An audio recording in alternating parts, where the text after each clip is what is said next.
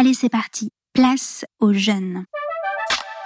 Je me vois pas encore comme un adulte en fait. Je me vois vraiment comme un adolescent euh, qui veut gagner de l'argent. Pour moi, c'est inconcevable à 18 ans d'avoir un parcours tout tracé. La société aujourd'hui nous met beaucoup de poids et de responsabilités sur les épaules. Je pense qu'on euh, a investi nous de cette mission-là de prendre nous-mêmes notre futur en main. Je me dis qu'être jeune, c'est avant tout avoir un super pouvoir euh, et de faire plein de choses.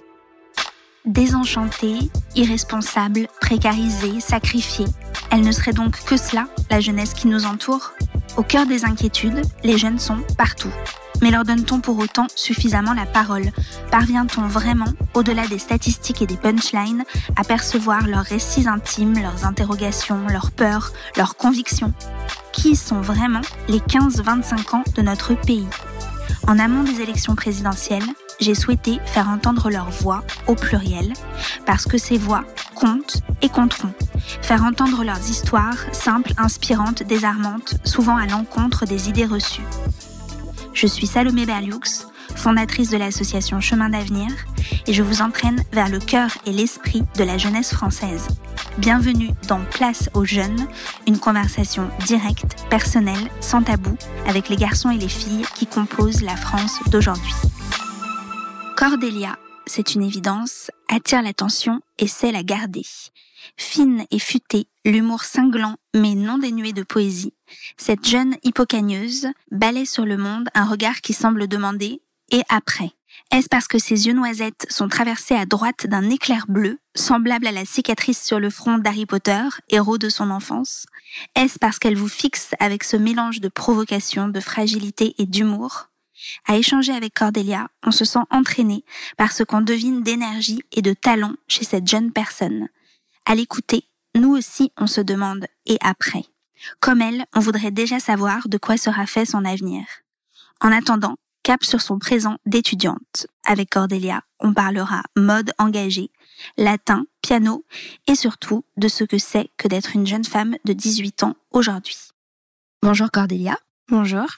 Merci d'avoir accepté le principe de ce podcast euh, qui paraîtra, je crois, une semaine assez, assez symbolique pour toi. Oui, celle de mes 18 ans. 18 ans, sacrée étape. Qu'est-ce que tu vas faire ce jour-là? Après les cours, je pense que je vais aller au bar avec mes amis pour euh, prendre un peu de bon temps et me remettre de ma colle de philosophie que j'aurais eu le jour même. Ah oui, une colle de philo le même jour, le jour de tes 18 ans. Sympa. Très sympa. Ok, ça commence bien, cette 19e année. Avant de parler plus dans le détail de qui tu es, j'ai trois petites questions pour toi, si ça te va. Parfait. Ok. Alors, pour commencer, est-ce que tu peux me décrire l'enfant que tu étais? Je pense que j'étais très très créative, assez bavarde, plutôt drôle. J'aimais euh, construire des tours de capla, lire des livres à haute voix, chanter, me faire enregistrer par euh, ma sœur ou mon frère. Et euh, je pense que je criais un peu partout dans la maison. Mais en tout cas, je créais beaucoup. J'ai toujours eu euh, cette âme un peu créative euh, que j'ai encore aujourd'hui. Ça devait être chouette d'être euh, ton ami à l'époque. J'espère. si on appuie un peu sur l'accélérateur et qu'on se replonge dans les questions de jeunesse, pour toi, qu'est-ce que c'est être jeune en 2021 Pour moi, être jeune en 2021, c'est beaucoup de choses, mais surtout beaucoup de contraintes, parce que je trouve que la société aujourd'hui nous met beaucoup de, poids et de responsabilités sur les épaules entre euh, l'épidémie du Covid, le choix des études qu'on doit faire après le lycée, mais aussi euh, le vote qui arrive lorsqu'on est majeur. Tu iras voter euh, Bien sûr. Ok, pour les prochaines élections, qui sont donc les élections présidentielles. C'est sympa de commencer par une échéance comme ça.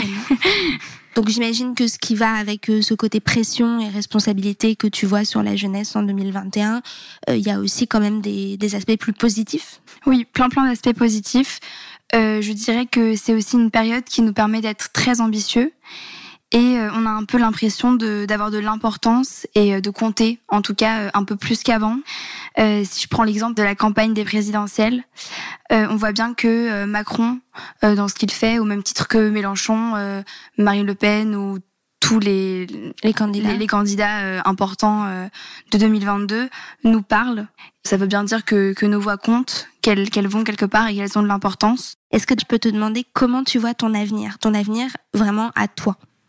Mon avenir lointain? Ton avenir euh, d'ici dix ans, à peu près? D'ici dix ans, j'espère que je serai une femme plus apaisée, Déjà parce que je ne le suis pas souvent, pas encore beaucoup, mais euh, je voudrais être une adulte euh, apaisée, avec de la confiance en moi et euh, qui travaille, qui aussi récolte le fruit de, de ce qu'elle plante. Et mon, mon proverbe préféré, qui je pense a un grand rapport avec ça, c'est travaille en silence, la réussite se chargera du bruit. Et pour moi, ça veut dire beaucoup, et c'est ce que j'essaie de me dire en ce moment, même en, en ce début de, de classe préparatoire. Du coup, c'est vrai que ça a beaucoup de sens avec le choix de ta, de ta formation, parce qu'effectivement, euh, en prépa, euh, il faut travailler beaucoup et plutôt en silence avant de pouvoir euh, récolter les fruits de ce travail. Tu es en prépa à Paris, c'est ça? C'est ça, au lycée Lamartine dans le 9e arrondissement. Et tu as choisi cette orientation parce que... J'ai choisi cette orientation parce que pour moi, ça me permettait d'avoir aussi un peu plus de temps pour choisir exactement ce que je veux faire et en plus, pour moi, la prépa littéraire, puisque je suis quelqu'un qui aime beaucoup les lettres, beaucoup lire et beaucoup écrire, euh, c'était une manière d'apprendre dans un cadre rigoureux mm. des méthodes de travail euh, précises et honnêtes. Et pour l'instant, tu n'es pas déçue par ces premiers mois? Pour l'instant, je ne suis pas déçue. J'apprends tous les jours des choses très intéressantes et euh, je m'étonne moi-même parfois parce qu'avec aussi l'épidémie du Covid, je pense que pour ma part et je pense pour beaucoup de jeunes, j'ai un peu oublié ce que c'était que, de travailler avec euh, le bac qu'on nous a quasiment donné et le contrôle continu euh, en visioconférence aussi la plupart du temps. C'est vrai que travailler, euh, on avait tous un peu perdu cet aspect-là. Je me suis rendu compte que je pouvais travailler et que j'en étais capable et que j'en avais envie et que le travail appelait le travail et qu'après il y avait une certaine fierté qui se développait, qui était très agréable et que c'était aussi pour ça que je le faisais. Après les notes parfois, évidemment, comme on le sait, ne suivent pas toujours, mais le but est de progresser et non pas d'exceller dès le début, sinon ça n'aurait pas de sens. Il y a des matières que tu aimes en particulier? Euh, Oui, j'aime beaucoup les lettres et j'aime beaucoup le latin aussi notamment. Et à part le latin, qu'est-ce qui te passionne dans la vie? J'aime beaucoup le piano, euh, j'en joue beaucoup, j'aime beaucoup lire, j'aime beaucoup écrire, j'aime beaucoup le théâtre et euh, particulièrement la mode, mais un aspect plutôt professionnel pour l'instant qu'une passion à proprement parler. Ok. Alors attends, si on reprend euh, certaines de ces passions, le piano par exemple, tu disais que tu pratiques euh, beaucoup? Oui, en fait, il faut savoir que j'ai un parcours assez spécial en ce qui concerne le piano, parce qu'en fait, j'ai ce qu'on appelle l'oreille absolue. Wow. Euh, oui, c'est-à-dire qu'avec un peu de travail, je peux jouer à peu près tout ce que j'entends, euh, sans passer par euh, le solfège euh, ou l'apprentissage du morceau avec les notes, qui est d'ailleurs une manière d'apprendre qui me qui me dégoûte un peu. Donc c'est à la fois une force et en même temps, j'ai un peu du mal à suivre euh, un cursus classique avec des cours et des professeurs puisque euh, il m'a fallu, après des années de recherche, trouver un professeur que j'aime beaucoup. Tu n'as pas peur qu'à un moment donné, ça te bloque justement ça te... Il y a une sorte de plafond de verre que tu pourrais pas franchir sans l'apprentissage des notes? Si, j'en suis persuadée, mais après, euh, c'est vrai que pour l'instant, le niveau que j'arrive à atteindre seul me, me satisfait totalement. Et si un jour euh, je vois que je veux aller plus loin, euh, j'apprendrai euh, plus profondément le solfège s'il le faut. Et donc, qu'est-ce que tu joues par exemple comme morceau? Euh, Moi, j'adore les morceaux assez mélancoliques. J'en fais profiter ma classe de théâtre en prépa parce que je, je, je fais la musique du spectacle. Génial. Je joue beaucoup de Schubert, des impromptus, des nocturnes de Chopin et euh, plein d'autres morceaux euh, assez tristes souvent. Et le, euh, le, spectacle pour la classe de théâtre, vous savez déjà ce que c'est? Oui, on essaie de monter les monologues d'Hamlet. La professeure de théâtre a un projet assez ambitieux et se dit qu'après justement l'épidémie et le confinement, c'était une manière un petit peu de relâcher la frustration en jouant Hamlet. Pourquoi pas? Et tu parlais de la mode? Est-ce que tu as la mode absolue, une sorte de goût naturel qui te permet de d'anticiper les tendances?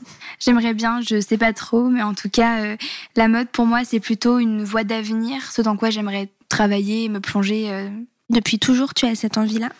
Bah oui, euh, depuis toujours. C'est vrai que pour l'anecdote, en CM1, je me souviens très bien que j'avais une de mes copines dans le 9e arrondissement justement dont les parents gagnaient très très bien leur vie et avaient un très très grand appartement avec vue sur la tour Eiffel et l'ascenseur nous menait directement dans le salon de cette maison et pour moi c'était juste impressionnant mm. et elle avait énormément d'habits et une grosse grosse boîte de vernis à ongles et je me souviens qu'on passait nos journées à se filmer, à faire des défilés de mode et à, à rigoler et à se présenter euh, nos tenues. On a vraiment tous connu une amie dont on enviait euh, la vie euh, de manière très très très forte. Et alors du coup, tu aimerais t'orienter vers quoi exactement? Parce que la mode, ça reste assez vague. euh, je pense que pour allier mon plaisir de l'écriture et euh, mon intérêt pour la mode, j'aimerais bien peut-être m'axer vers euh, du journalisme de mode et peut-être même un poste à responsabilité dans un magazine de mode. La mode, c'est vrai, de plus en plus a tendance à avoir des, des, engagements sociétaux assez forts.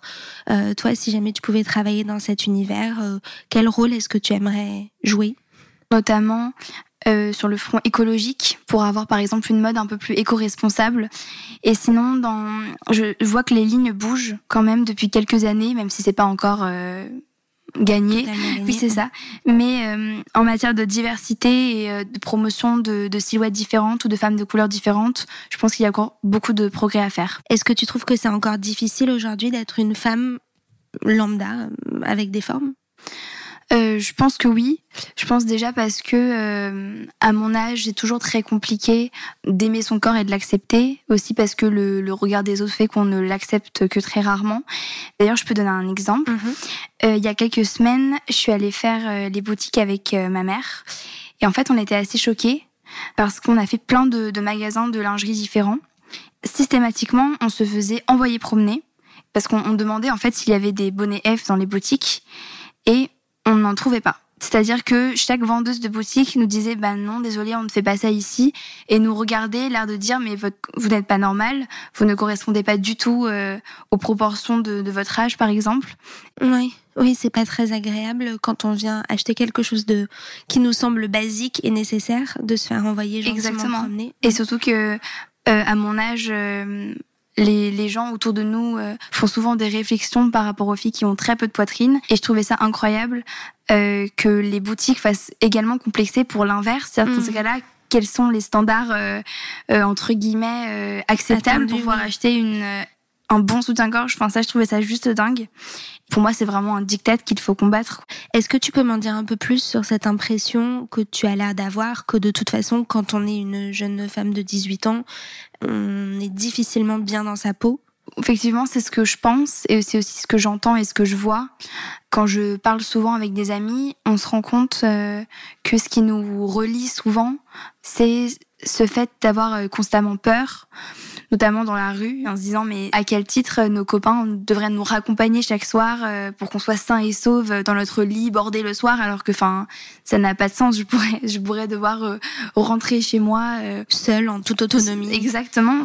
À quel titre est-ce que je devrais avoir un un garde du corps ou quelqu'un qui me protégerait dans la rue en cas de problème. Et ça, tu le ressens vraiment Vous le ressentez vraiment avec euh, tes amis de 18 ans 20 Ah oui, ans? Je ne connais pas une fille de mon âge, ou plus grande et même parfois beaucoup plus petite, qui ne s'est jamais faite agresser.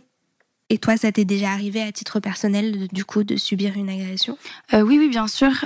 Et je sais que c'était même un tabou et que parfois, comme on n'en parle pas, enfin à titre personnel, j'ai eu du mal à m'en rendre compte. Mhm. Je me souviens que j'étais beaucoup plus petite, c'est dans ma première année de lycée, et euh, ça a été un réel choc euh, quand on se rend compte avec du recul que ça n'est pas normal et qu'il faut en parler.